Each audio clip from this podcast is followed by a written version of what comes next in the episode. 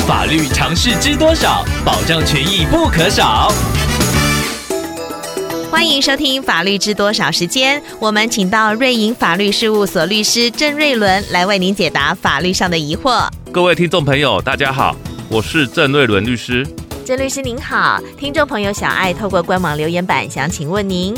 如果到户外山林、登山步道践行，随手采摘植物，采集的植物是非稀有保护种，也非商业目的，纯粹作为生态教育观察使用，同时也会适当的保留一定数量的植株种子。请问这样的行为是否有违法呢？在山林或者是登山步道上采摘植物，而那些植物可能是私人或者是市政府所有的。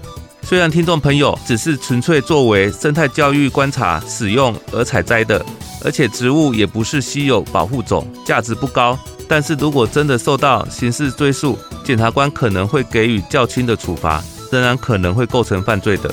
所以律师要在这边建议民众，在户外及山林中不要任意采摘植物，以免为自己带来麻烦。